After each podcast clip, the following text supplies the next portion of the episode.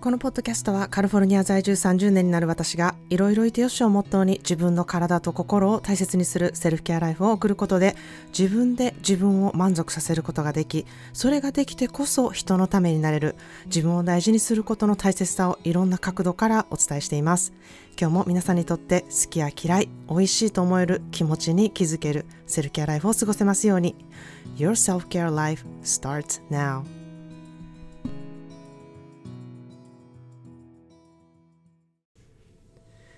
皆さんいかがお過ごしでしょうか、えー、寒くなってきたりしてあの皆さん風邪などをひいてらっしゃらないでしょうか、えー、カリフォルニアのね私が住んでいるところはちょっと内陸にあるので、まあ、朝晩とね、えー、日中の温度差が結構あるんですね、まあ、寒い時は結構日本と同じくらいでめっちゃ増えるんですけれども、まあ、日中はあの車内でたまにクーラーをかけないといけないぐらいあの暑くなってですね温度調整めっちゃ大変やなっていうことあの、まあ、当たり前のようにそういうふうに生きているんですけれども、まあ、大変やなっていう感じをあの感じてるんですね、まあ、家の中は結構比較的同じ温度で設定されているので、まあ、セントラルヒーティングなのであの日本の冬をねちょっともう何十年も経験してない私からするとあのトイレ行くのにダウンジャケット着ていかなあかんとかいうことを聞くとねあのえそんなことせなあかんねやみたいな感じでちょっと想像でするんですけれどもあのその家の中での温度調整もめっちゃ大変やなっていうふうに感じてます。まあ、我が家もガレージとかはね暖房ついてないのでガレージに用事で行く時はめっちゃ寒いなっていうふうに思うのでああんな感じでトイレに行くんやろうなみたいなふうに思ってるんですけれども、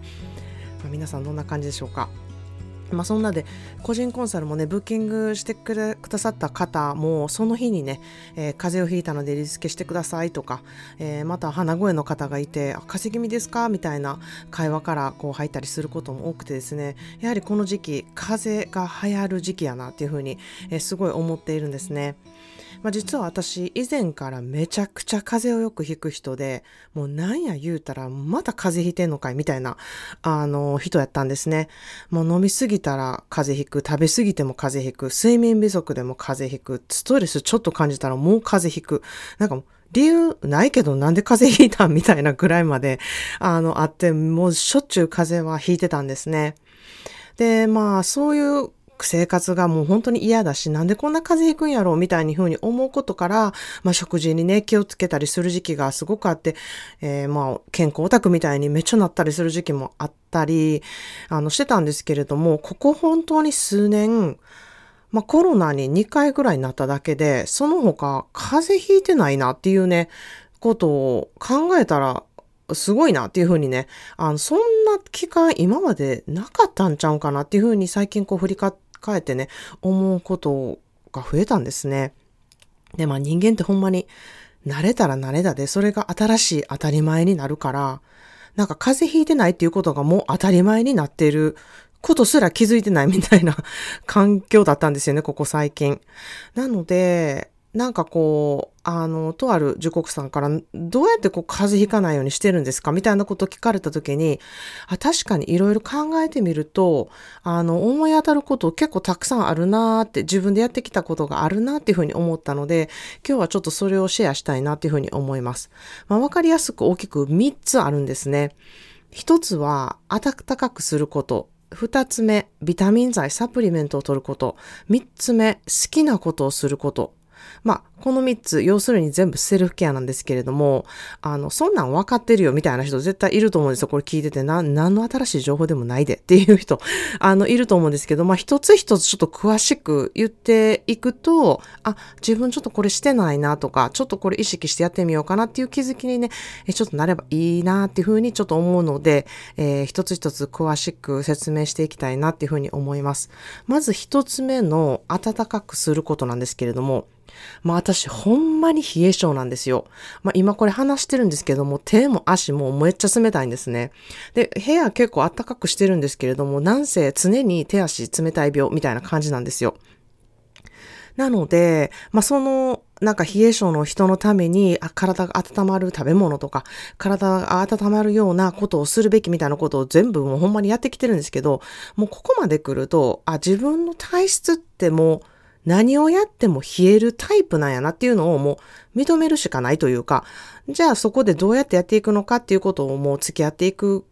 もうその冷え性を治すってことは、まあ自分の中でちょっと無理だなと思ってるので、冷え性とどのように付き合っていくかみたいな感じで、えー、考えていくようにしたんですね。で、まず私がやってるこの冷たい足とかのあの温める方法なんですけれどもこれは何回か過去のポッドキャストもお話してるんですけどもウールの靴下なんですよね。で、まあ、アウトドアショップとかでこう登山用とかで売ってるウールのソックスが、まあ、ものすごく暖かくていいんですけれども、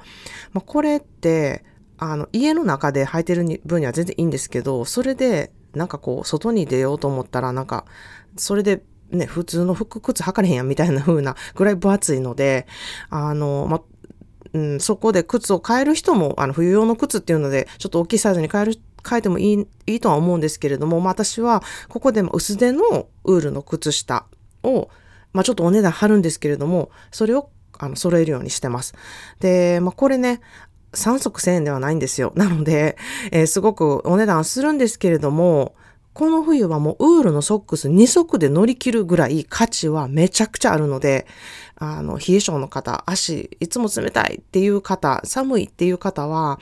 とにかくちょっと3足1000円の世界から離れてほしいなっていうふうに思います。で、冬がね、ものすごく長くて寒いアムステルダムに住んでる、あの、私の家族いるんですけれども、まあ彼らのギフトはもう、ウールのタイツとか靴下をいつもプレゼントしているんですね。それくらいすごく重宝されるし、あの、もうこれなしでは生きていけないっていうふうにね、すごく言ってくださるので、やっぱりウールの靴下とかウールのタイツ、ウールのタイツもものすごくまたあのお金かかるんですけれども、あの本当に価値はあるなっていうふうに私はすごく思ってます。そしてもう一個暖かくすることで、えー、私があの着ているものなんですけれども、それは黒いタートルネックのあのセーターですね。まあ、これって、まあ、私の本当にベースと言っていいぐらい黒いタートルネックにあの黒いタイツに黒い、えー、あのウールのソックスみたいな格好がもうベースであるみたいな、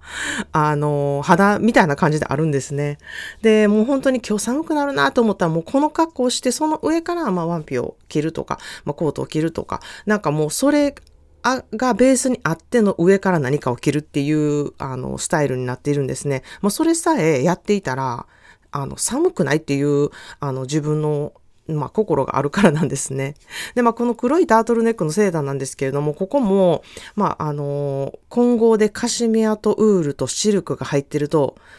本当に、あの、チクチクもしないし、着心地もいいし、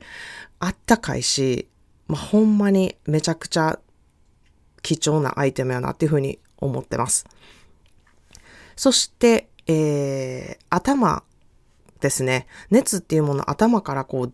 ってるっていうふうに言われているんですね。だから、あの、ニット帽をかぶって暖かくするっていうのは本当にあのマストなことやなっていうふうに思ってます。で、まあその上私あんまり髪の毛を上手にセットできないかったりとかですね、髪の毛にあんま時間かけたくないみたいなタイプなんですよ。まあちょっとズボラなんですよね、そういうとこで。なので冬はニット帽がもうめっちゃ時短やし、ほんまに暖かいし、もう言うことないマストアイテムやなっていうふうに私は思ってます。えー、そして暖かくすることの極めつけなんですけれども、これ、皆さんも、あ、絶対もうこれ出てくるやん、まー、あ、ちゃんっていう あの、もう想像通りだと思うんですけど、お風呂なんですね。まあ、エプソムソルトを入れたお風呂に浸かると、発汗要素でも本当にじゃんじゃん汗が出てきて、もう骨から温まるっていう状況になるっていうのを本当に体感まずしてほしいなっていうふうに思います。で、お風呂をね、上がってもやはりポカポカしているのが、えー、すごく保っているし、まあ、私はお風呂から出たらもうすぐベッドに入るっていうことを心がけてるんですね。だから、寝ることとお風呂がセットなんですよ。なんかお風呂入ってからこれしようみたいなのがないんですよ。もうお風呂、あ、寝るなって思ったらお風呂に入るみたいな、そんな感じをセットにしているので、あの、ポカポカしている直後にもベッドに入るっていうことをしているので、あの、すぐ寝れるんですね。で、なので、こう、眠れる、眠れ、眠りにくいっていうことがあることって、やはりすごくメンタルで何かストレスを感じたりとか、何か気になってることっていうことがない限り、えー、この、うん、直結ですぐ眠るってことができるなっていうふうに思ってます。そしてこの眠りの質なんですけれども、こういうふうにすることで眠りの質がめちゃめちゃ深くなるんですよ。すごく質のいい睡眠を得ることができるってめちゃくちゃ私思ってます。で、本当に、あの、私このお仕事初めてですね、えー、時差がやはりあるので、睡眠時間もめっちゃ少ない時多々あるんですよ。で、受講者さんも、え、まー、あ、ちゃんいつ寝てるんですか？みたいなことをすっごいよく聞かれるんですけれども、もちろん寝てる時はちゃんと寝てるんですけれども、時差の関係で、やはり睡眠時間がめっちゃ短くなることって結構あるんですけれども、このお風呂の後すぐに寝るっていうメソッドで、めちゃくちゃ深い質のいい睡眠をね、得てることが確かなので、あの、うん、ここですごく私はいい質の睡眠をちゃんと取れてることで、こう体のあのメンテができてるんだなっていうふうにすごく思ってます。で、私のやってるお仕事って本当にエネルギーめっちゃいるので、あの、しんどい状態で、あの、コンサルとかできないんですよ。なので、そんな状態やったらもうリスケをしようっていうふうにいつも思っているんですけれども、今まで体調が悪いなので理由、などのね、理由でこうリスケしたコンサルって一度しかないんですよね。まあ、そこも私自分でめっちゃびっくりなんですけれども、以前本当にあれだけ、なんや言うたら風邪ひいてた人なのに、あの、こういうことができてるっていうのはすごく嬉しいなっていうふうに思ってます。で、まあこれはね、常にあ自分の、まあ、体調管理のためにお風呂とベッドっていうものをね、こう共にしてきたことがすごく大きな理由の一つだなっていうふうに思ってます。で、まあ私のインスタなんですけれども、どんだけお風呂好きやねんっていうね、画像を集めて投稿しています。まあストーリーの方はね、私の日々を結構アップしているんですけれども、投稿の方は私のお風呂好きをたくさんあの、集めたものをね、えー、アップしているので、もしよかったら、えー、覗きに来てください。えー、お風呂、お風呂がね、ちょっと苦手な人も、もしかしたらちょっと入りたいなっていう気分になるかもしれないので、今までね、本当にお風呂が苦手でしたって方も、お風呂好きになって、お風呂がセルフケアの一環となっている人がね、やはりたくさんいるので、そこもすごく嬉しいなっていうふうに思っています。まあ、特にね、日本ってお風呂文化がほんまにすでにもうあるので、うん、お風呂場もこうやっぱり充実してるし、あれを活かせてないってほんまにもったいないなってめっちゃ思うんですね。もうお風呂って体を洗う、洗うね、場所だけっていうふうに考えてる方多いかもしれないんですけれども、まあ、お風呂に浸かることで自分の心のこうヘドロを溶かしていって、温まった、こう、体で睡眠の質を上げるってね、めちゃくちゃセルフケアの子も聖地やなっていうふうに私は思っているんですね。もうほんまにお風呂宗教と呼ばれても構わないです。もう私は自信持ってね、もうお風呂信者やっていうふうにね、言うていきたいなっていうふうに思うくらい、お風呂ってほんまにセルフケアの聖地やなっていうふうに思ってます。なので皆さんに活かしててほしいなというふうに思います。そして二つ目のビタミン剤とサプリメントなんですけれども、まあこれ私も以前からね、もういろんな人からサプリトレーナーのビタミン剤必要やでって言われたり、もういろんな健康オタクの友達からも、えー、ヨガの先生からも、ジムの人からも何のね、健康の本を読んでいても、絶対このサプリとかビタミン剤とか書いてるんですよ。なのでトラントあかんっていうのはずっと思ったんですけれども、あの、以前私言ったことあるかもしれないんですけども、私、錠剤が飲めない大人なんですよね。なので、あの、錠剤が飲錠剤を飲むって、もう一仕事なんですよね。で、特に、あの、海外のビタミン剤とか、あの、取ったことある人わかると思うんですけど、なんでこんなでっかいねんっていうぐらい、でかいので、あの、気合もめちゃくちゃいるし、そのビタミン剤を、飲むっていうことがやっぱり嫌になっていくんですよね。で、そうなると、もう飲まなくなるので、本当にそれで飲まなくなって、機嫌切れになってしまったみたいなビタミン剤を今までも何本もも捨ててるんですね。で、それに罪悪感もすごくあるので、もう飲まなくなっていったんですよ。で、そういう時に子供のビタミン剤がこう、グミでできているのを知って、子供のビタミン剤のグミを食べるようになったんですね。あ、これやったら食べれるなと思って。で、そっから大人の女性用のグミも結構出てくるようになったので、あの、今はね、鉄分がやっぱり多く入ったものなど、こう、女性に不足しがちな、こう、ビタミン剤のグミがあるので、それを取っています。で、どんなにね、健康な食事をしていても、あの、私はバランスよく取れているっていうふうに思っていないんですね。なので、やはり、こう、なぜ、こう、ビタミン剤とかサプリとかを取れ取れっていうふうにね、皆さんが言っているのかっていうのをね、あの、栄養士さんがこう、栄養のことを話したときに、すごくわかりやすく説明してくれたんですね。で、それは、栄養っていうものは、ワインの樽みたいな感じでですね、ワインの樽をこう、半分に切った状態としたら、あの、縦の部分の木の部分がビタミン剤、一個一個のビタミンだっていうふうに考えたら、こう、全体的にちゃんとバあのバランスよく取れてないと、樽の中にお水ってたまらないんですよね。どっかが低ければそっから水が漏れていくんですよね。まあそんな感じで、こう、無駄に、どんなにいろんなものを取ってても、それがバランス取れてなかったら、無駄になるば、あの、ビタミンがすごく多くなって、うん、そういうためにもビタミン剤っていうものがいるんだっていうふうにね、あの、聞いて、なるほどなっていうふうに思ったので、まあなので、こう、もちろん自分の食生活っていうことも、あの、気にはかけているんですけれども、あの、そこが全てじゃないっていうふうに思ってるので、補強的な感じで私取ってるんですね。で、サプリメントもそうなんですけれども、まあ、これもね、あの、あいにく錠剤なので、あの、毎日は取ってないんですけれども、ちょっと風邪気味やなって思ったら、こう、免疫を高めるサプリっていうものがあって、もう本当にそれ取ると、びっくりするぐらい、風邪がひどくならずに治ってるっていうことが多いので、あの、これはね、もう本当に一家に一個ぐらい私は、あの、ずっと置いているものなんですね。で、これ私だけじゃなくて結構いろんな人が、あの、効果あるっていうふうに言っているので、あの、ぜひお勧めしたいなっていうふうに思ってます。で、このサプリのね、え情報、あの、欲しければ公式 LINE から連絡してください。えっと、日本からだと iHerb で買えるとは思うんですね。え写真を送りたいなっていうふうに思ってます。えー、もう本当にこの、あの、サプリメント、あの、回し物でも何でもないんですけれども、あの、本当にえー、スポンサーになってくれたらいいなっていうぐらい、私はすごく推しているアイテムなので、我が家ではね、すごく常備していて、家族も効き目があるっていうふうに思っているので、調子悪いなと思ったら、それぞれね、このサプリ飲んでるなっていうのを、えー、あの、実感しています。そして三つ目のことなんですけれども、それは好きなことをする。もうこれは完全に自分のメンタルメンテですね。でもちろんお風呂もね、自分のメンあのメンタルのメンテに入ると思うんですけれども、あの好きなことをするっていう、すごくね、心が自動的に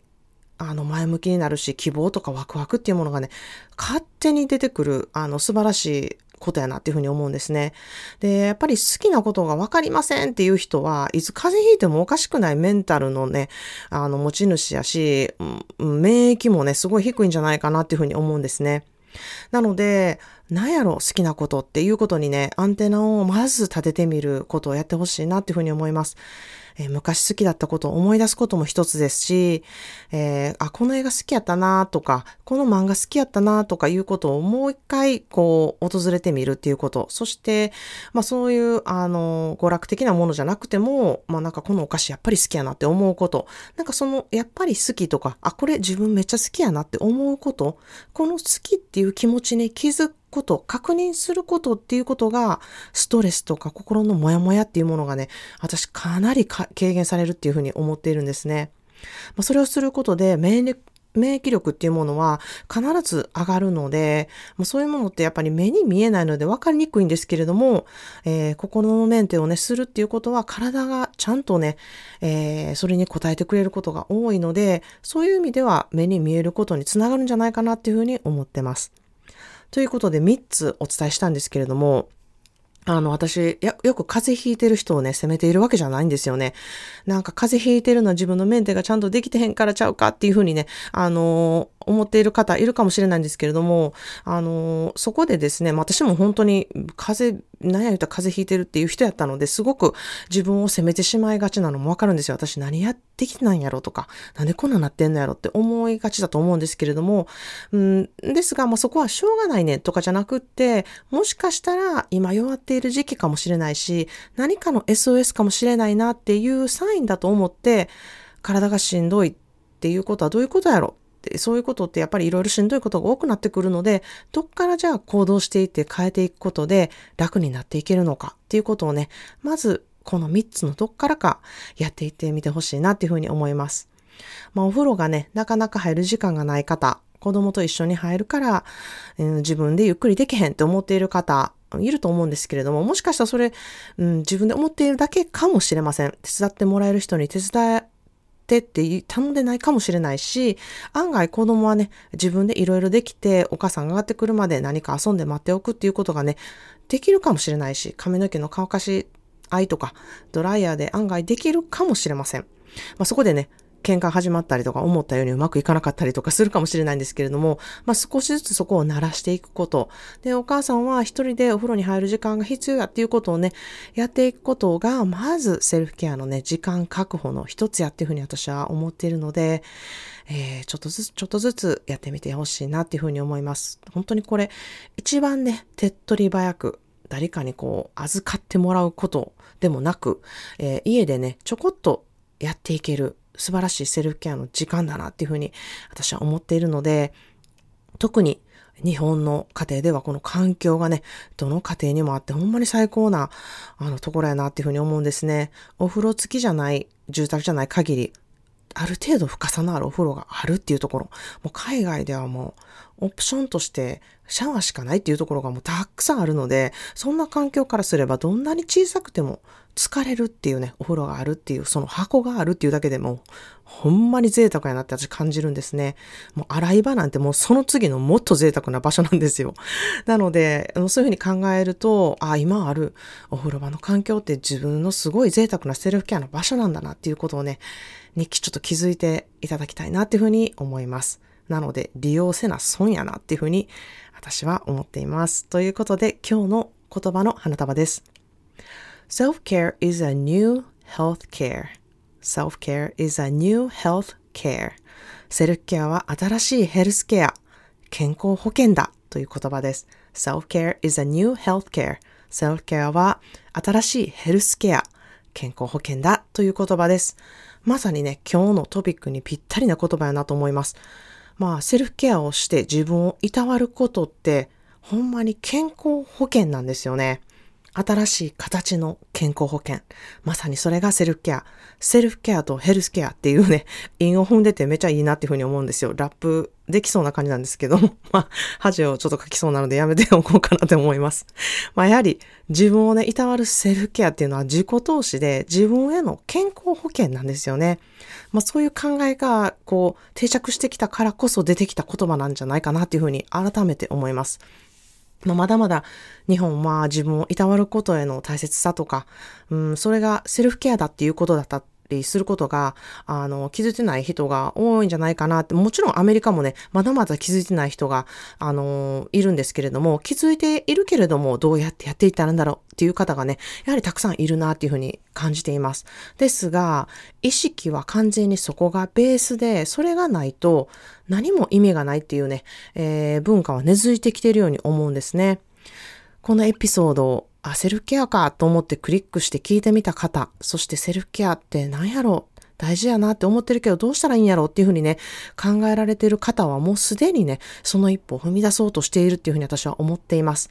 まず、そのご自身の感覚を大事にしてほしいなっていうふうに思います。まあ、セルフケアについてもう少し詳しく自分でやってみ、いきたいなって思う方は、ぜひ公式 LINE からご連絡してほしいなっていうふうに思います。ただいま個人コンサルをブッキングしてくださるとですね、セルフケアワークのお返事を1週間続けてできるサービスがついてきますので、ぜひそれをやってみて、毎日セルフケアワークするとどう思考が変わっていくのかっていうのをね、体感できるので、ぜひこの機会にやってみてほしいなっていうふうに思います。本当にやってみないとわからないので、あの、体感してほしいんですよね。で、第一歩をここでね、ぜひ踏み、踏み出すことで、その体感を得ることができるので、